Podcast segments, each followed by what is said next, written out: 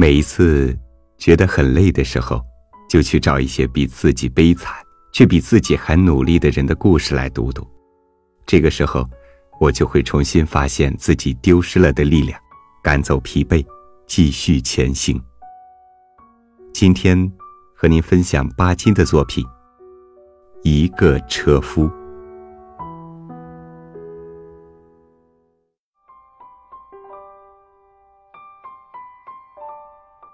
这些时候，我住在朋友方的家里。有一天，我们吃过晚饭，雨已经住了，天空渐渐的开朗起来。傍晚的空气很凉爽，方提议到公园去。养车，养车，公园后门。我们站在街口，高声叫道。一群车夫拖着车子跑过来，把我们包围着。我们匆匆跳上两部洋车，让车夫拉起走了。我在车上坐定了，用安闲的眼光看车夫。我不觉吃了一惊，在我的眼前晃动着一个瘦小的背影。我的眼睛没有错，拉车的是一个小孩儿，我估计他的年纪还不到十四。小孩儿，你今年多少岁？我问道。十五岁。他很勇敢、很骄傲的回答，仿佛十五岁就达到成人的年龄了。他拉起车子向前飞跑，他全身都是劲。你拉车多久了？我继续问他。半年多了。小孩依旧骄傲的回答：“你一天拉得到多少钱？还了车租，剩得下二十吊钱。我知道，二十吊钱就是四角钱。二十吊钱一个小孩真不易。”拉着方的车子的中年车夫在旁边发出赞叹了。二十吊钱，你一家人够用？你家里有些什么人？方听见小孩的答话，也感到兴趣了，便这样的问了一句。这一次，小孩却不作声了，仿佛没有听见方的话似的。他为什么不回答呢？我想，大概有别的缘故，也许他不愿意别人提这些事情。也许他没有父亲，也许连母亲也没有。你父亲有吗？方并不介意，继续发问道：“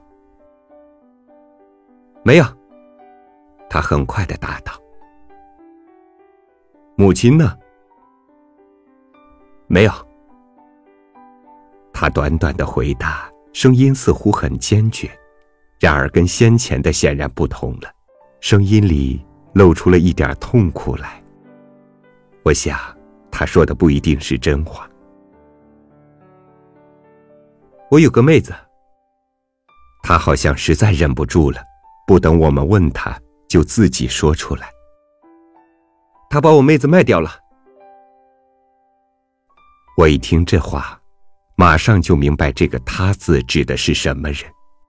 我知道这个小孩的身世一定很悲惨。我说：“那么你父亲还在？”小孩不管我的话，只顾自己说下去。他抽白面，把我娘赶走了，妹子卖掉了，他一个人跑了。这四句短短的话，说出了一个家庭的惨剧。在一个人幼年所能碰到的不幸的遭遇中，这也是够厉害的了。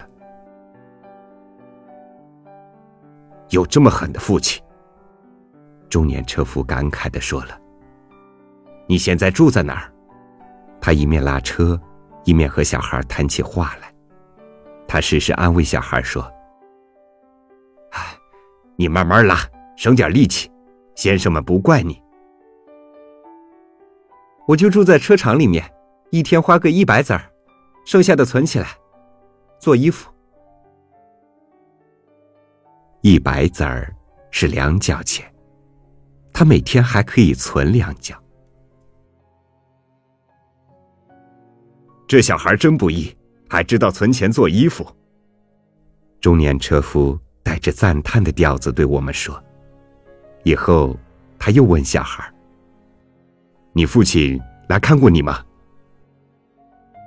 没有，他不敢来。”虽是短短的几个字，里面含的怨气却很重。我们找不出话来了。对于这样的问题，我还没有仔细思索过。在我知道了他的惨病的遭遇以后，我究竟应该拿什么话劝他呢？中年车夫却跟我们不同，他不加思索就对小孩发表他的道德的见解。小孩，听我说，你现在很好了，他究竟是你的天伦，他来看你，你也该拿点钱给他用。我不给，我碰着他就要揍死他。小孩毫不迟疑的答道，语气非常强硬。我想不到一个小孩的仇恨会是这样的深。他那声音，他那态度，他的愤怒仿佛传染到我的身上来了。我开始恨起他的父亲来。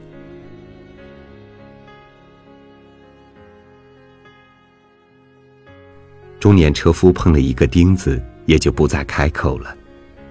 两部车子在北长街的马路上滚着。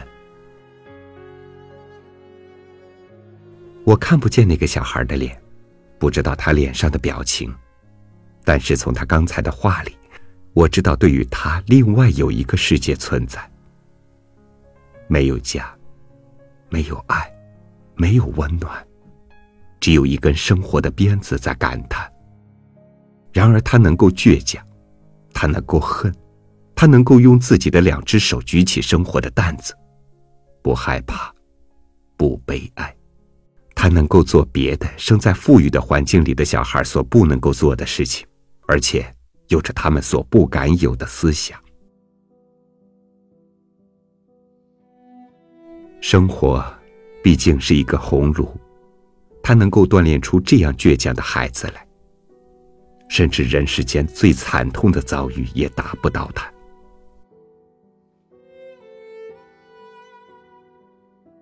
就在这个时候。车子到了公园的后门，我们下了车，付了车钱。我借着灯光看小孩的脸，出乎我意料之外，他完全是一张平凡的脸，圆圆的，没有一点特征。但是当我的眼光无意的触到他的眼光时，我就大大的吃惊了。这个世界里存在着的一切，在他的眼里都是不存在的。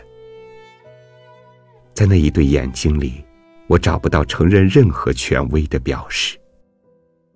我从没有见过这么骄傲、这么倔强、这么坚定的眼光。我们买了票，走进公园。我还回过头去看小孩，他正拉着一个新的乘客，昂起头，跑开了。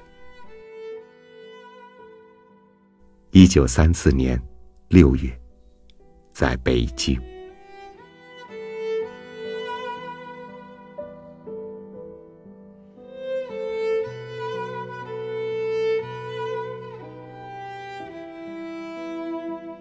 在故事之外，我们也都像一个个拉车的车夫，载着生活的全部希望，努力向前奔跑。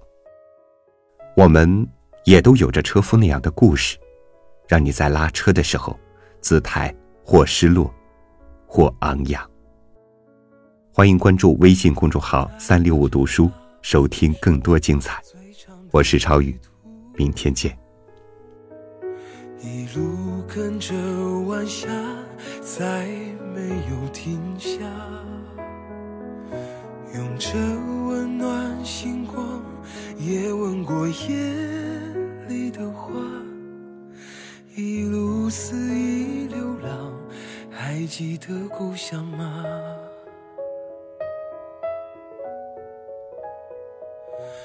任生命穿梭时间的角落，他静静看着人们爱过和恨过，随时间漂泊，随他忘了，我记得他离开他的回忆，重复的活着。